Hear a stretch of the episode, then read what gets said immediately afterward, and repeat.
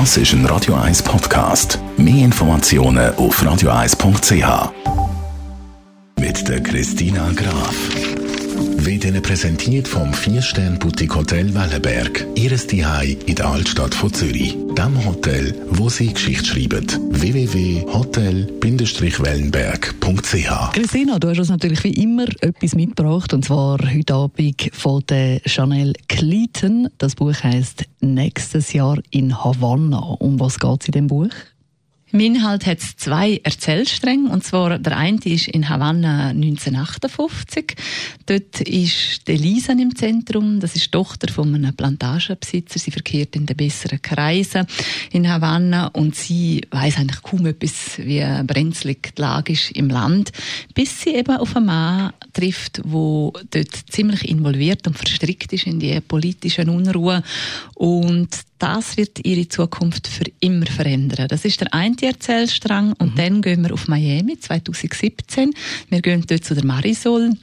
Sie macht sich auf den Weg nach Kuba. Sie ist noch nie in Kuba gewesen.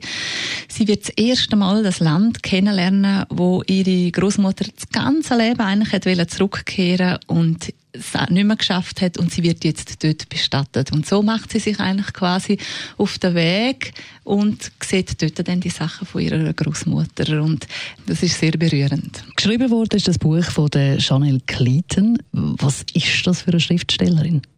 Sie ist eigentlich noch nicht so bekannt, Chanel äh, Clayton. Sie ist aber selber auch ursprünglich aus Kuba, ist aber in Florida aufgewachsen und ist eine Weltenbummlerin. Sie ist studiert auf England, hat in Europa, in Asien gewohnt und hat den Roman über Kuba. Und genau den hast du eben gelesen. Wie fällt deine Kritik aus?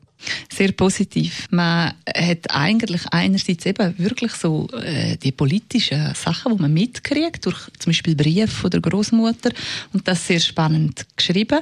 Dann sieht man auch so ein bisschen die Gepflogenheiten damals in den gehobeneren Kreisen. Das ist auch sehr spannend zum Lesen. Und dann gibt es natürlich zwei Liebesgeschichten. Eine, eine dramatische eben von der Großmutter mit ihrem Freund damals, mit dem Pablo und dann aber auch von der äh, Marisol und, und dem Luis, also im aktuellen aktuellen Zeitgeschehen.